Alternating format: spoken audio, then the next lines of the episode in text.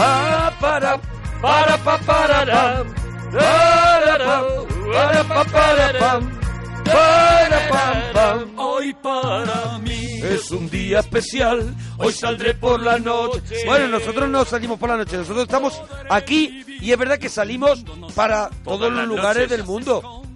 Salimos Es verdad que salimos noches. todas las noches Nosotros por sí, la radio. por la porque radio. eso es, tú sales por la radio. Perdona, y de casa, perdona. Vamos Hombre, a y de casa, todo. es verdad, ¿eh? Y de casa. Es verdad que a mí, por ejemplo, los vecinos, Que en verano, los vecinos en verano mola, en invierno... en invierno está- regu, está regu. regu, ¿eh? Vamos a ver, los vecinos dicen, ahí se va este Claro. pájaro otra vez. Perdona, ¿Sabes? yo tengo un vecino Claro. que cuando me ve salir Claro, me dice- dice, ¿hoy qué vas? ¿De trabajo o de pingo? O de pingo, Un te lo señor dice. mayor, un señor Claro, mayor. claro, claro. Señores digo- que, que se cree que eso Todos los días voy de trabajo, o es señor. pianista en un puticlub Claro, claro, algo o golfo, algo, algo algo golfo, golfo. algo golfo. Bueno, algo golfo, golfo traemos, porque esto es un poquito golfo, porque es el repaso a los mil y un discos Sí, señor. que tienes que escuchar antes de morir. Y hay mucho golferío. Recorriendo todas las décadas y Eso de vez es. en cuando retomamos los 70, nos vamos a los 80, pasamos a los 50 porque estamos muy locos, muy Sí. locos. Y concretamente hoy vamos a seguir con los 70 porque el de la última vez que hicimos los 70 nos quedamos en 1972. O sea, nos co- consumimos el 72. Eso es, Y nos vamos a mi año de nacimiento, eh, Y cuidado. nos vamos al año que nacías tú. Cuidado, cuidado, donde, ¿Qué donde, estaba pasando? donde, donde creo que, que, que se hizo el- todo lo mejor en ese año. ¿Tú crees se que en el, en el 73, Claro. que es donde vamos a ir? Eso es, ahí es eh, el año es el año donde habita el germen. Se llama el año de oro, a lo mejor. se es llama... el año, sí, el, el año por el que seguimos vivos. También es raro que es un Sí. año en el que tú evidentemente no te enterabas. No, pero Quiero pero, decir que lo lógico sería a lo mejor pues cuando tú ya hubieras tenido a lo mejor 14 años pero algo algo empuja, al- fortuna suelto. algo empuja al mundo a andar. Ah, ¿Sabes? ah, la vale. tranquilidad y felicidad Vale, Algo de que se yo mueve, lo- los ejes de la algo tierra se, mueve en el ¿no? alma. Eso es. Algo se mueve en el Eso alma. es. Bueno, Eso es. pues vamos a empezar con el 73, vamos a ver hasta dónde llegamos hoy y vamos a ir repasando como estamos haciendo en este regalito estos mil y un discos porque pues porque primero porque da para que suene música que no suena habitualmente y que a lo mejor mucha gente joven o no dice, Sí. ostras, pues esta gente me mola como suenan y voy a empezar a informarme de ellos, ¿no? Y segundo, pues para contaros alguna cosita sobre cada uno de Hombre, las no cosas sabemos los de, todo. No, no. Eh, estamos hablando siempre como aficionados, ¿eh? No, y hay absolutamente. Y, hay ver, grupos de los que sabemos menos, de los que sabemos más, pero tú nos puedes ayudar en Twitter, y ¿eh? Por ejemplo. Eso es, eso es, en Arturo Parroquia, en Mona Parroquia. Y que muchos de los datos que damos no es que los sepamos, es que nos los hemos preparado, nos hemos Hombre, buscado claro, los leemos, claro, Claro, los leemos. no somos porque si no, no estaríamos aquí. Claro, claro, claro. Estaríamos pues dando Pues charlas. imagínate, eh, imagínate dónde podríamos en haber el llegado. Carnegie Hall. ¿Dónde podríamos haber eso llegado? es, eso es. Oye, Bueno, vamos, a entonces, empezar. 1973. ¿Con quién te gustaría empezar? ¿Con quién te gustaría empezar? Yo creo que... que- terminamos, eh, no terminamos con él, pero estuvimos casi a punto de terminar Sí. con él en el anterior regalito. En el anterior regalito. Con el y Starman. Muy seguido, exactamente, es que muy seguido, muy seguido aparece otro disco, otro disco del grandioso, del David Bowie, Aladdin Shane, este disco que ahora se ha convertido ya en un icono, en un icono porque es esa portada en la que aparece David Bowie con ese rayo Claro, de varios colores pintado en la cara. Ese homenaje que hizo mucha gente, Ujú. algunos con plastidecore, cuando Sí, murió David Bowie en la cara. Eso, Eso, es, es, eso es. eso es. Pues se ha convertido en un disco completamente reconocible. Y bueno, este disco es otra, otro clásico que incluye este Let's Spend the Night Together.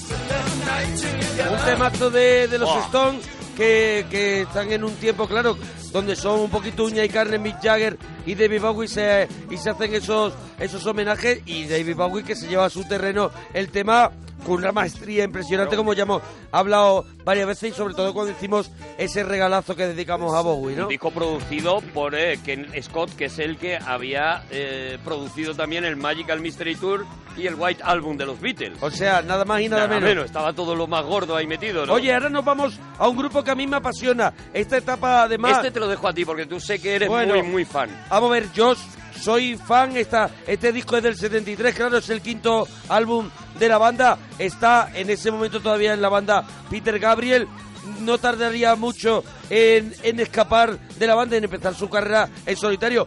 Cuidado, que no es tampoco, no es tampoco nada, nada, o sea, que, Ya, ya, que ya. hay que destacarla, Hombre, claro.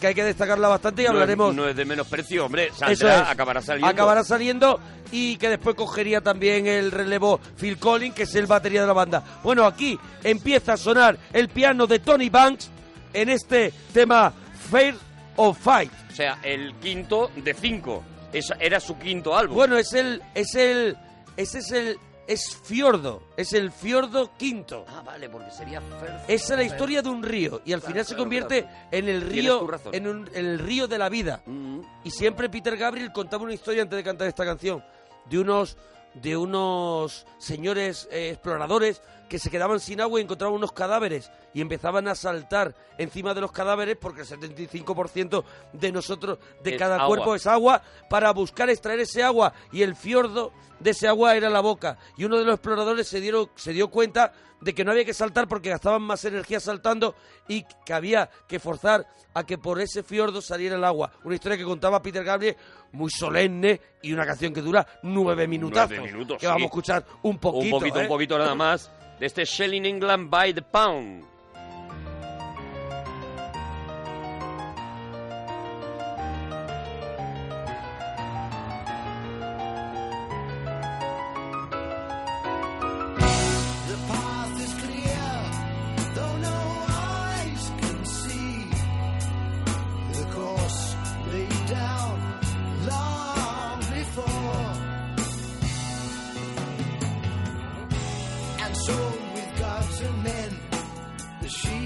Remain inside their pen.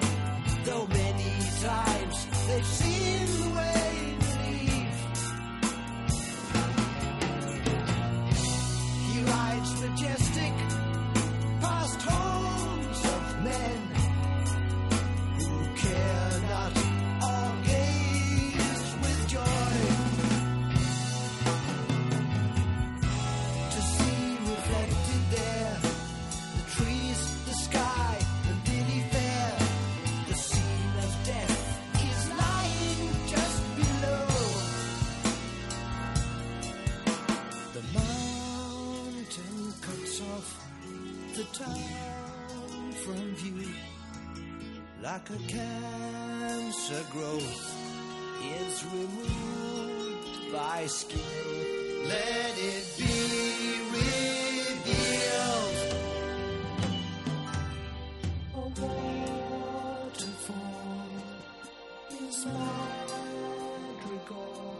Oh, qué maravilla, ¿eh? Uno de los temas, bonito, uno de los temas que, que- que ha estado casi siempre en los repertorios de Genesis, en, en todos los conciertos que hizo suyo también Phil Collins y que creo que es uno de esos temas ya todavía de, rock progresivo, de una, de una elaboración clásica, de, es una cosa que se ve que está hecho, bueno, al estilo de, de, de esos comienzos de Queen, ¿no? Donde, donde hay ese, ese rock y ese, y ese cuidado de las melodías, ¿no?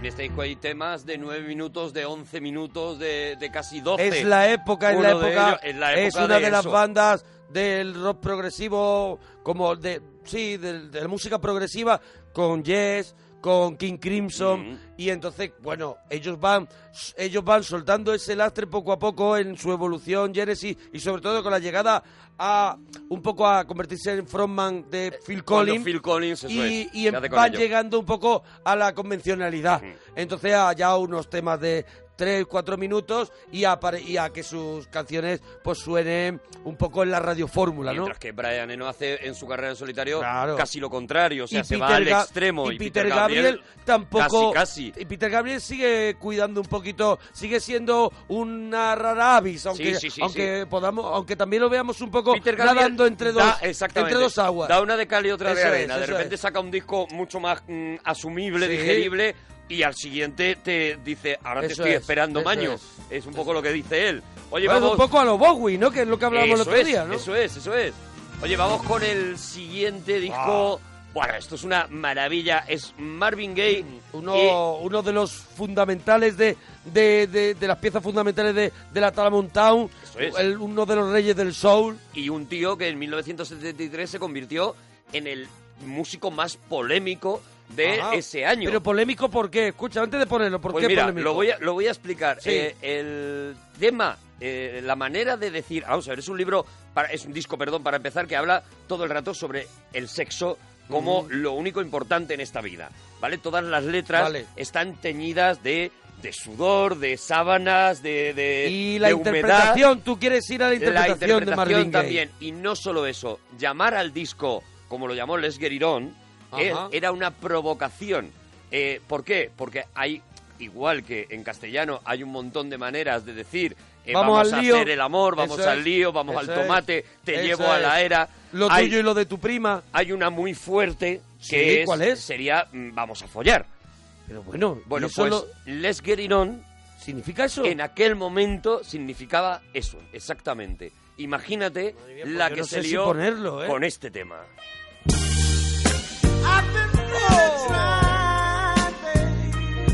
Y esto rompe elásticos. Esto, el mío.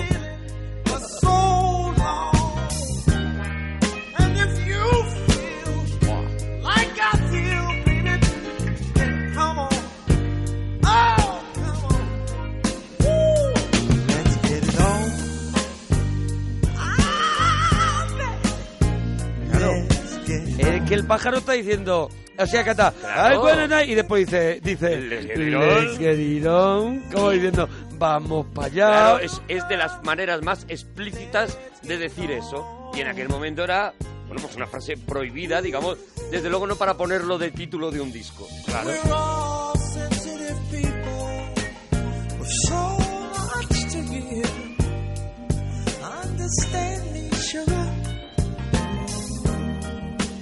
Since we got to be here, let's live. I love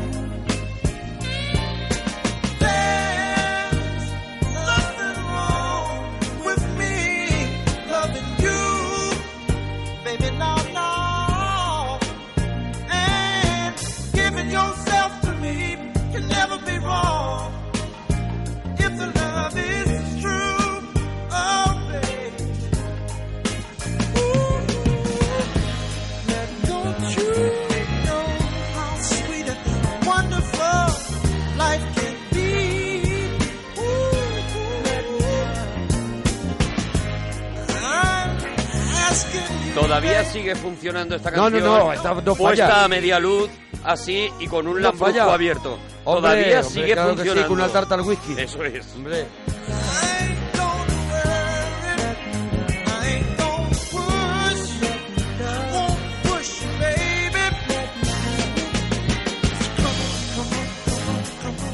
Veo bomberos aprovechando la barra Sí. para hacer unos movimientos sexys ahora mismo. sí.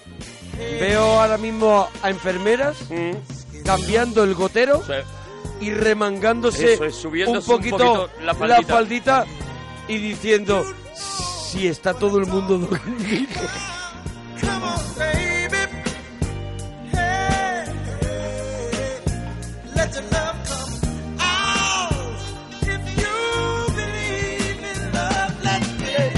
Mira, estoy viendo ahora mismo un, un guarda de parking. Sí, sí. Ahora mismo contra contra contra una Sí, contra, una, columna, del parking, refregándose la refregándose para atrás. Oh, qué maravilla. Qué maravilla. Mira, estoy viendo a un reponedor de supermercado Sí. yéndose a congelado y poniéndose una pescadilla Oh, en el en cuello el así y frotándose, Disfrutándose fuerte. maravilloso y echándose un yogur natural por encima. Sacando la lengua para chupar el suero. Oye, nos vamos ahora a una Vamos, vamos con- nos vamos ahora a una obra maestra. Hay un tío que tiene 17 años Ya ves, y que lía compone, no, con, con 17 años compone esta obra maestra, una cosa fuera de lo normal para, para la edad que tenía y con 20 años se convierte en un millonario en la música, una persona que mucha gente no sabe, con muchísimos problemas, sobre todo desde temprana edad por la muerte de su madre, él de pronto niego, se niega un poco a la sobreexposición a los medios, él se convierte en una persona que entra y sale de este negocio, Sí, es un artista Aparece, desaparece. es un artista que, que- que no se deja ver mucho y que es un auténtico genio y que y un además perfeccionista brutal porque Eh. de este disco que yo creo que es el mejor que ha hecho eh, toda la vida ha estado reeditándolo porque desde el principio dijo no ha quedado como yo quería, ¿no? sí ha estado haciendo nuevas versiones Nuevas pero también tiene una otra la y luego típica tiene muchas más. la típica claro. broma es que solo tiene No, es verdad. este tema pero no tiene grandes canciones Qué maravilla. y, y una cosa muy y una cosa muy importante que iba a decir es el primer disco que lanza como discográfica la Virgin y es el disco que convierte tanto a uno como millonario como lanza a la Virgin se convierte en uno de los discos más vendidos y hace que este disco eh, haga que salgan un montón de artistas y ese y esa puerta la abre Michael Field con Tubular Tubular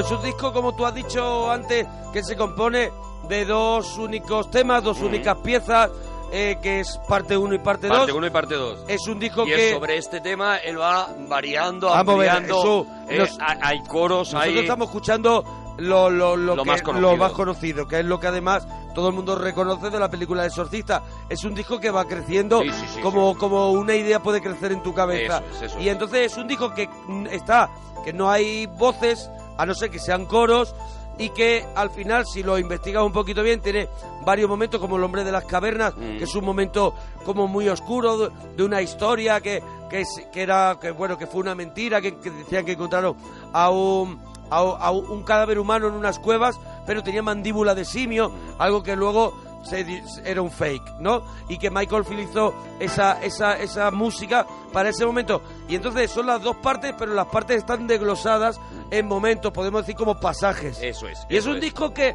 oye, auriculares en casa. Ahora tenemos Spotify, tenemos un montón de plataformas. Tiempo, móvil Los- apagado lo escuchas- y centrarte porque es un disco que debes escuchar. Es un disco que no puedes tener de fondo. No puedes, no puedes leer y No. escuchar Tubular No, tienes que ponerte Bells. como, como, como obligación o como trabajo. Bueno. es decir, voy a escucharlo y luego y lo vas a disfrutar llevar y dejarte llevar Eso es. porque te porque no- te va llevando a sitios No puedes permitir que te despiste nada, ¿no? No puedes permitir que estar en cinco cosas y música de Michael Field de fondo. No, es una música para ser escuchada. bueno pero vamos a dar otro cambio vamos, Vamos. a hacer otro otro cambio Ot- otro enorme, otro, otro enorme. grande El- bueno otro grande otra persona otra persona muy importante porque el grande grande no es No, grande no es. grande es más digo, bien tirando a es pequeñito. más bien tirando a pequeño Es más pero bien tirando, es muy grande como artista una de las personas que tiene la mayor mm, eh, riqueza en cuanto a derechos de autor, porque cada canción suya ha sido utilizada, versionada millones de veces. Elton John sacaba en este 1973 este Adiós al camino de eh, baldosas amarillas, el Goodbye Yellow Brick Road, y aquí, o sea, es una balada maravillosa detrás de otra, son casi todo baladas, que es donde donde yo creo que Elton John ha sido más conocido o por lo menos más popular en cuanto a más comercial. Bueno, pero Luego también- también, ha hecho también rock, tiene ha hecho- comerciales. Claro, claro. temas de pop comercial bueno yo creo que Elton John ha Ha tocado hecho- todos los ha palos hecho el Rey León. Yo creo que ha tocado todos Claro, los palos ha Elton hecho John. lo que le ha dado la gana. Vamos a escuchar de este disco dedicado en su momento a Marilyn Monroe, este Candle in the Wind.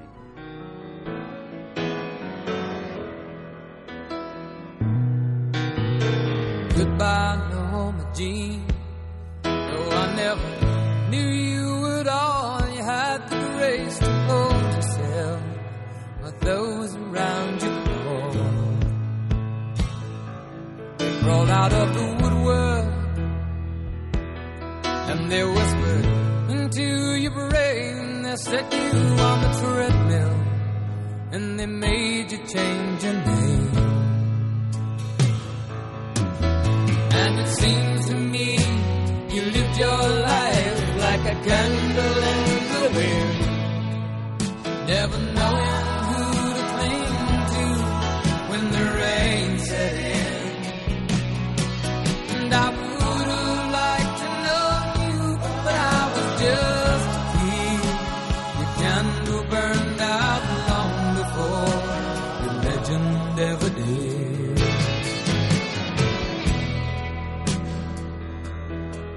Como yo no soy gran conocedor del Elton John, yo este tema pues no lo, no lo conocía o no lo reconozco y si alguna vez lo escuché pues ahora mismo no, Bueno, no lo reconozco. Por ejemplo, se hizo especialmente Sí, conocida esta para canción. Lady Di, ¿no? Con la muerte de Lady Di. Sí, pero en la que tocó. no lo, por eso te- ya te digo que no lo reconozco porque no está dentro a lo mejor de mi archivo de mi archivo mental, pero pero sí que, que es un poco lo pones y dices Elton Es John. Elton John, Claro, exactamente. Claro. La quinta Tiene su esencia sello, Elton John. tiene su sello.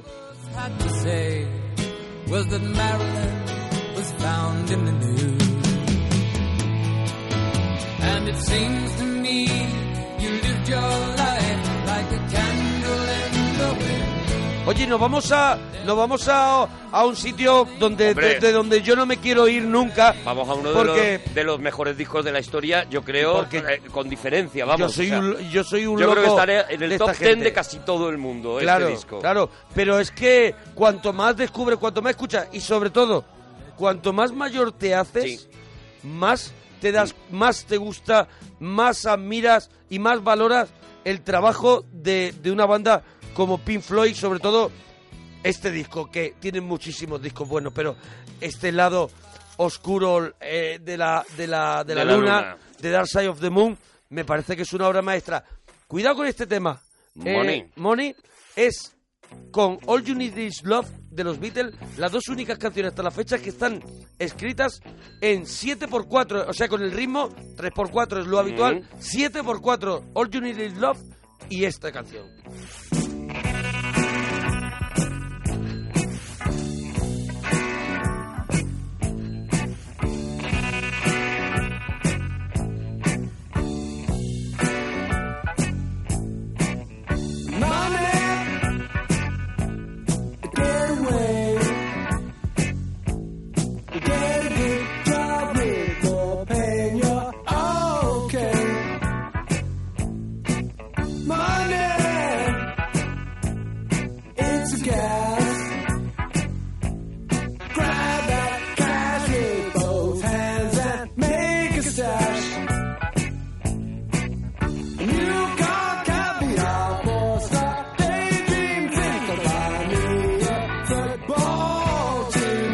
Es una canción que como, que como todo lo de Pink Floyd eh, suena raruno y se te y te y te crea una cierta una cierta intranquilidad. A mí por lo menos es un grupo que siempre que, que no me tiene No, me no- tiene alerta un poquito, ¿no? No te, no te da no te da lo que te daba Elton John, es decir, es una melodía, Ya sé es por fácil, No, mira, tal, no. lo que te hablaba, eso del 7x4, que son, vamos a ver, yo creo dos temas populares, seguro que hay muchísimas canciones en 7x4, pero dos canciones muy famosas, All You Need Love y esta, están hechas en eso, lo normal es 4x4, 3x4. Pues aquí hay un momento que creo que es en el solo de la guitarra, que va a 12, 12 por 8 y luego vuelve otra Qué vez locura, al mismo.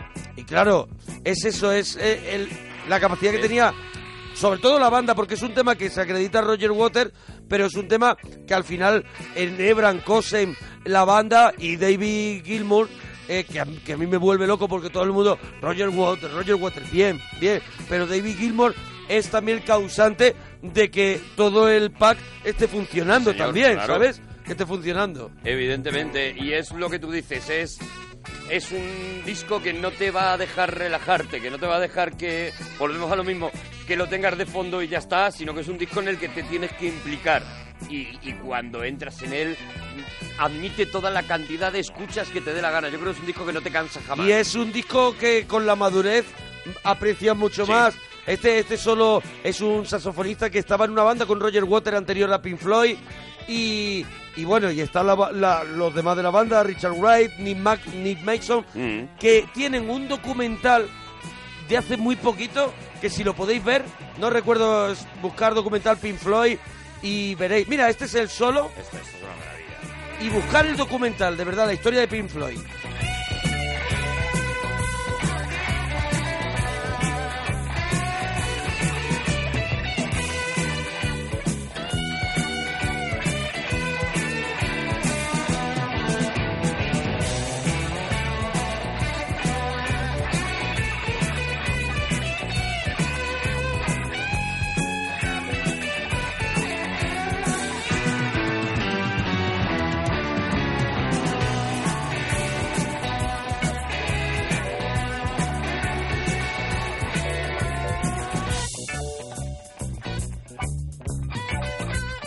Estamos en el regalazo de la parroquia aquí en Onda Cero y estamos repasando los mil y un discos que tienes que escuchar antes de morir y estamos justamente en el año 1973. Era una época en la que cada disco que se componía eh, venía de una experiencia vital, ¿no? Si el Dark Side of the Moon Claro. dicen que eh, los Pink Floyd se reunieron en una cocina y eh, se pusieron a hablar de todos sus miedos y a raíz de esas charlas de sobre los miedos eh, sacaron ese disco, eh, algo parecido le pasa al tío que hace el siguiente disco. Inner Visions de Stevie Wonder es una experiencia de la ceguera. De hecho, él lo que hace Stevie Eh, Wonder, recordamos que en el 72 había sacado el anterior álbum que era una el experiencia Talking Book, el Tolkien Book que era una experiencia del desamor. Eso es. Era el amor visto desde una ruptura y cómo abría el corazón Stevie Wonder y cómo se mostraba en la portada sin las gafas de sol de Por toda la vida, vez. desnudándose Eso es. ante el público. Aquí en esta portada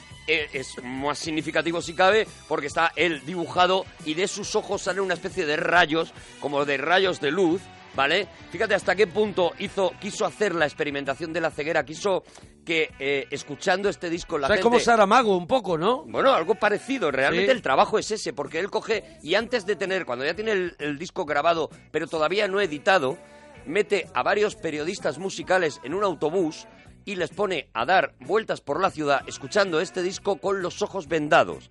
Y les va pidiendo que le digan qué están sintiendo, en qué momentos se están emocionando y digamos que prácticamente el disco lo hace según las sensaciones, o lo acaba de montar según las sensaciones de esta gente que está experimentando la ceguera por primera vez. Él siempre ha recomendado, él dice además que es el único disco que él recomienda de los suyos, que recomienda Como escucharlo, escucharlo con los ojos completamente cerrados, Ajá. con los ojos vendados y, y- y dice que de lo que habla es realmente de eso, de, eh, de cómo se vive el mundo desde la ceguera, algo a lo que yo creo que no ha vuelto a hacer alusión jamás y sin embargo en este Inner Visions sí que te lo encuentras.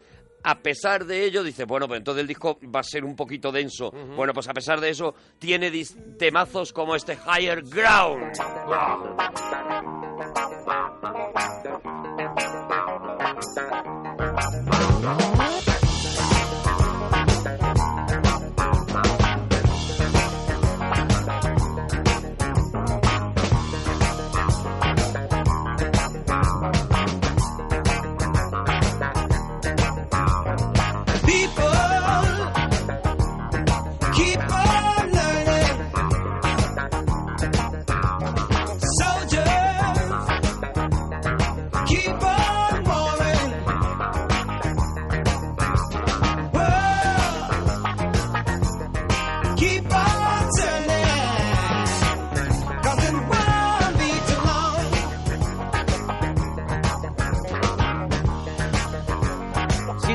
Contar lo que te apetezca, lo puedes hacer en Twitter, arroba Arturo Parroquia, arroba. O en Facebook, facebook.com barra monaguillo cómico o facebook.com barra Arturo Todopoderoso.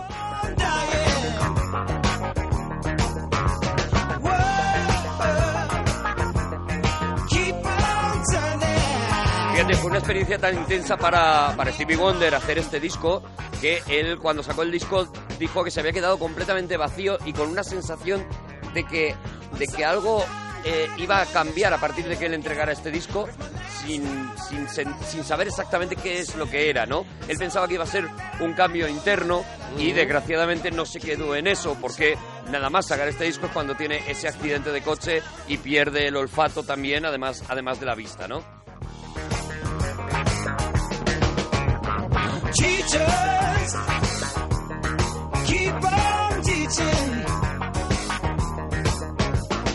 Preachers, keep on preaching.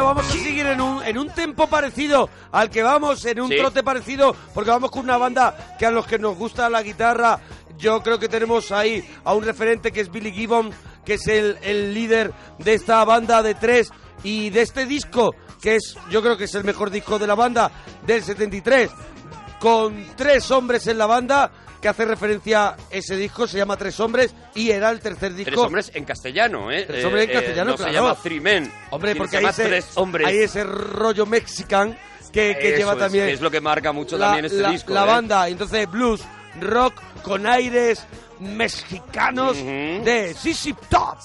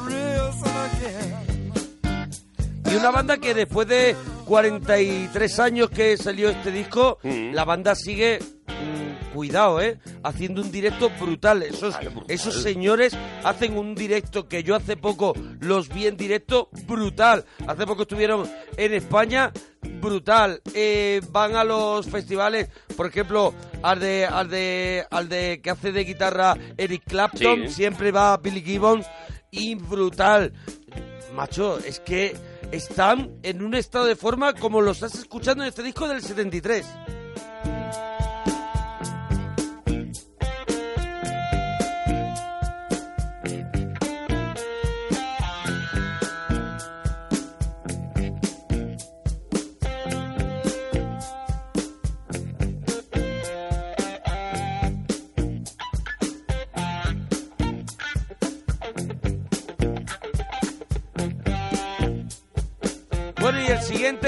Yo sé que, que, que- que nos encantan los dos, porque yo soy... Aparte, además, es este disco, sobre todo. Este, este es Si una- tengo que este es- elegir uno de la etapa de McCartney con los Wings, Me quedo con este que- Seguramente casi todo el mundo se quedaría con este, Este es, con el, este disco. sí. este es el quinto de McCartney porque hizo los dos en Hizo los solitario. dos primeros eh, que funcionaron más o menos bien. Las cerezas Ese, el de las cerezas, que se el- llama Mac- eh, McCartney 2. y el, o- y el otro, Y el otro que... que yo no recuerdo ahora mismo Ah, ni la portada. Sí, No recuerdo verdad. ni la portada. Pero este era el tercero que hacía con, con la banda, con Cuando los él se junta con, lo- con los Wings, cuando yo creo que vuelve a, a- a tener un poco el poder sobre, sobre el Y vuelve disco. a, te- a tener un sonido más de banda. Eso es, y vuelve a sonar como una banda. Sí.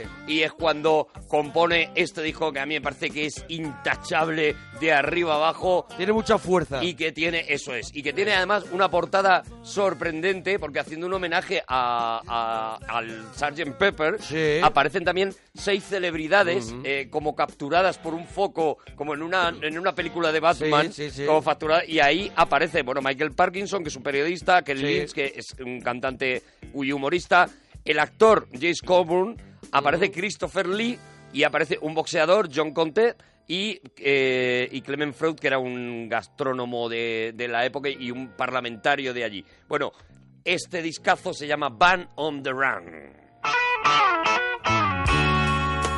Y este tema Oh. lleva el mismo título. De verdad, si no conocéis este disco, lo tenéis que escuchar, pero, Pero de verdad, rato. no nos importa que nos dejéis de No, escuchar. no, no, no, no, no Pon- ponéroslo, ponéroslo. ponéroslo, de verdad. Preciosidad. ¿Has visto lo que le pasó a McCartney en la fiesta esa posterior a los Grammy? No. Fue una fiesta posterior a los Grammy, está el vídeo, lo puedes ver, y quiere entrar y le dicen que no puede entrar, que solo es para VIPs. Y se vuelve, está en las cámaras, está grabado, alucinante, se vuelve y le pregunta a uno de los tíos de la puerta cuánto hay que ser de VIP Claro, ¿cómo de para VIP? entrar. es, no te lo puedes perder. Menuda fiestaca No que no me dejan entrar perder. ni a mí. No entra McCartney. Qué maravilla. ¿Cuánto hay que ser de VIP para entrar?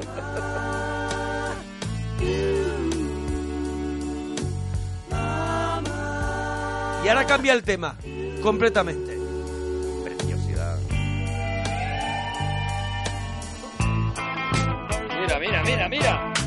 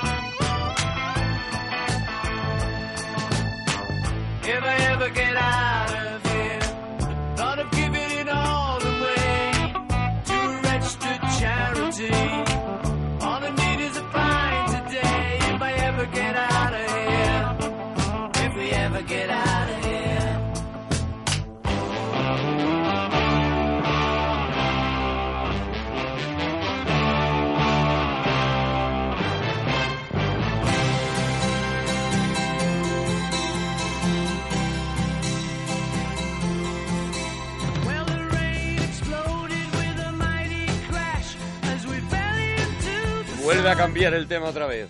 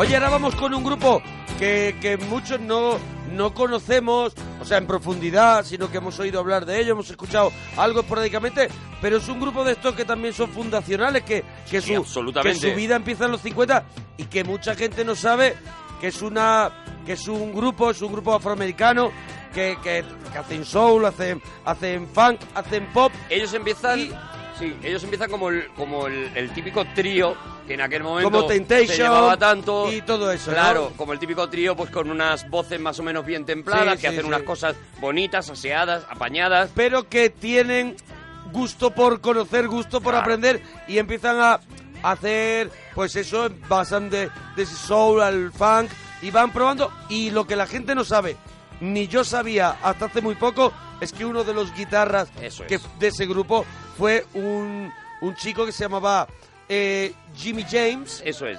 que dejaría el grupo y empezaría su carrera en solitario llamándose Jimi Hendrix.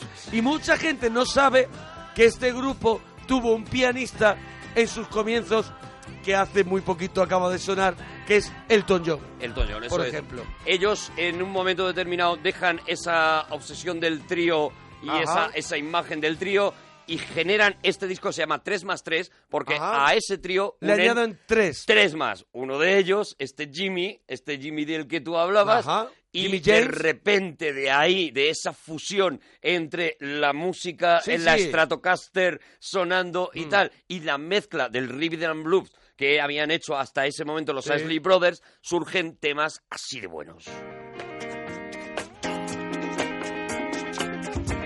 That Lady.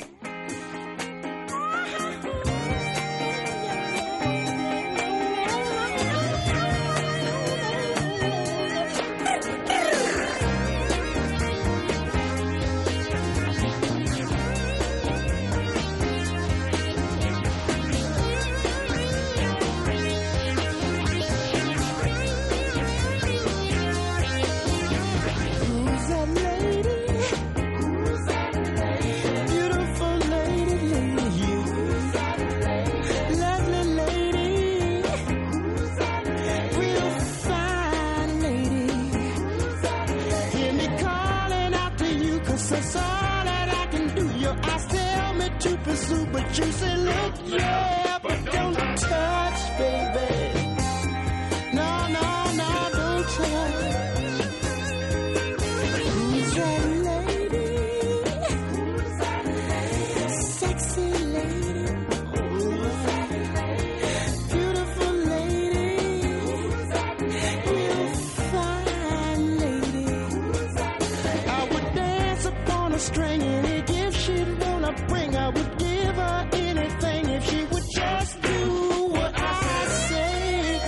Oye, A mí el- la mezcla me parece Sí, espectacular, hombre, ¿eh? claro.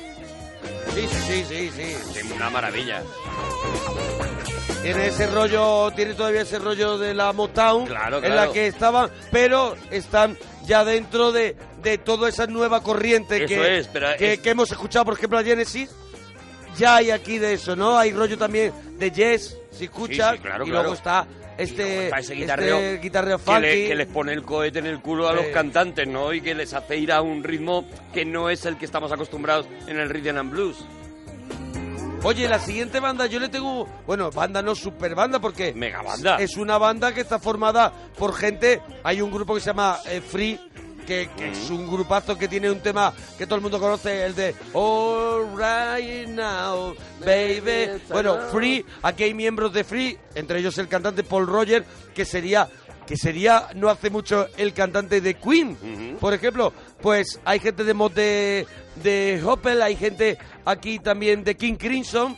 Y es un grupo que le- yo le tengo mucho cariño porque mi padre tenía un amigo que vivió mucho tiempo en Estados Unidos y de pronto vino a España y como no tenía, tenía muchas cosas, entre ellos tenía cajas de discos, Mm. no tenía sitio y las dejó en mi casa. Qué maravilla. Las dejó en mi casa. Entonces yo, un chavalillo con 14, 13 años, de pronto tenía yo allí discos de Led Zeppelin, originales de la época, discos, y entre ellos estaba este disco. Lo recuerdo completamente negro, con las letras se abría, todo era negro detrás, las canciones, y era este disco de Bad Company del año ya 1974. hemos empezado. Moving on. Discazo, ¿eh? Ya ves. Discazo.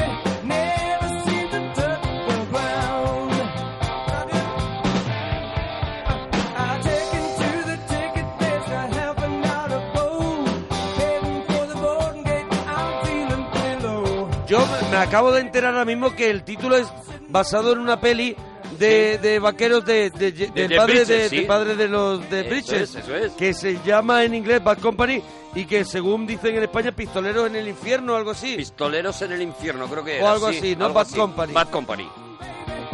Es una, peli- una película de un par de años, de unos cuantos años antes, de 1970.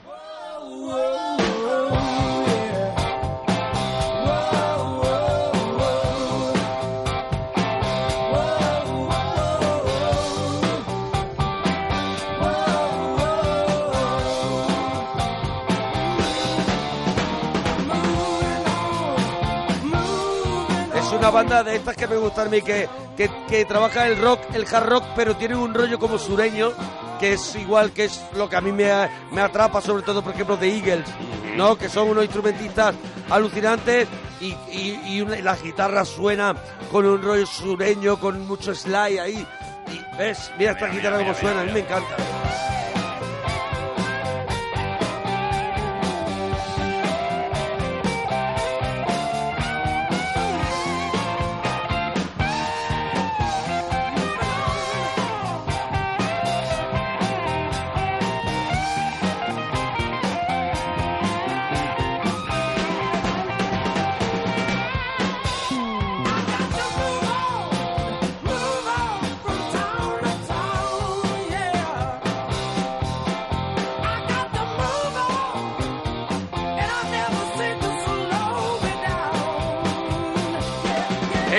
Repasando los mil y un discos que hay que escuchar antes de morir, este, este libro de Robert Dimery, y, y vamos entrando en Yo- 1974. Eh, del siguiente artista ya no tengo más nada, Claro, nada hemos más. hecho regalito, decir. hemos hecho No tengo nada más que decir.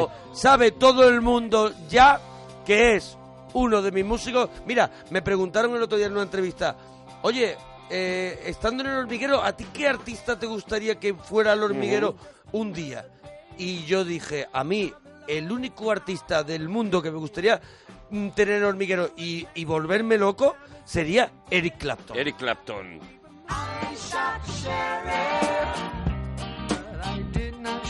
O 161 Ocean Boulevard. El segundo disco de Eric Clapton que contiene esta versión que como tú bien dijiste una vez, creo que fue cuando hicimos el regalito de Bob Marley, tú dijiste, creo que eh, hace incluso una mejora la canción de, del propio Bob Marley. A mí me lo parece. Aquí cada uno tiene su gusto, pero yo creo que lo que hace Eric Clapton es una cosa A mí me maravillosa. parece que está muy bien lo que hace Bob Marley en el universo reggae, pero que esto le da a la canción una cosa ya universal, o sea, la hace asumible a cualquier género.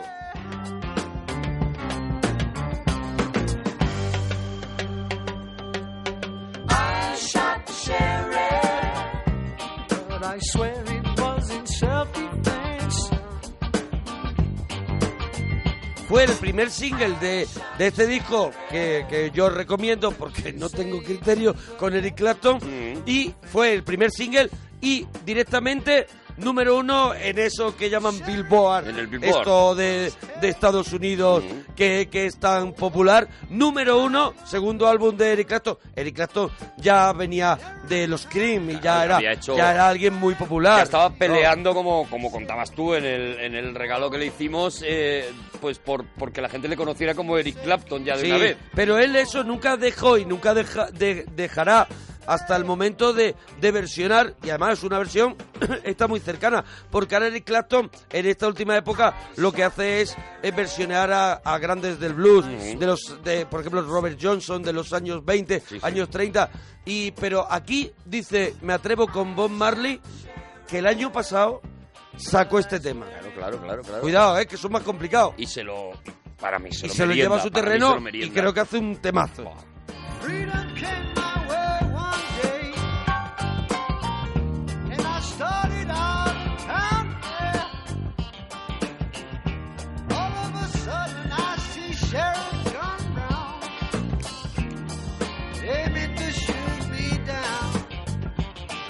So I shot, I shot him down.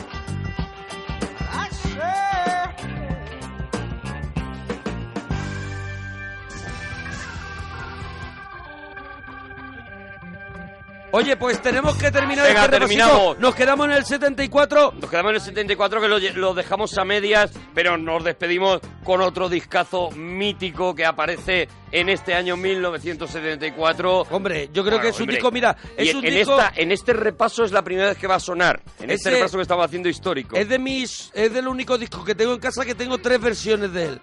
Tres versiones porque he ido cayendo, he En ido una cayendo de las ediciones en cada una de las hecho. ediciones y aquí traje, no sé si te acuerdas, en un regalito la caja, la caja hombre, claro que última ya que compré que lleva Perdona, el documental. Me acuerdo porque a raíz de ese regalito, esa caja también está en mi casa ya. Claro. Porque yo me lo pillé también. Eso, pues yo tengo tres versiones de ese disco y el último es esa caja que ya yo creo que hasta ahí voy a llegar. Y, hasta y- ahí voy a llegar. y es un disco tan importante para este tío que hasta, Claro. hasta sus memorias, las la autobiografía que ha escrito sobre él, lleva el título de este disco y de esta canción. Born, Born to Run. Con esto nos vamos a ir hasta mañana. Si- oye, si te ha gustado, cuéntanoslo en Twitter. Claro. Arroba Arturo Parroquia, arroba Mona Parroquia. Venga, Dios, bonicos.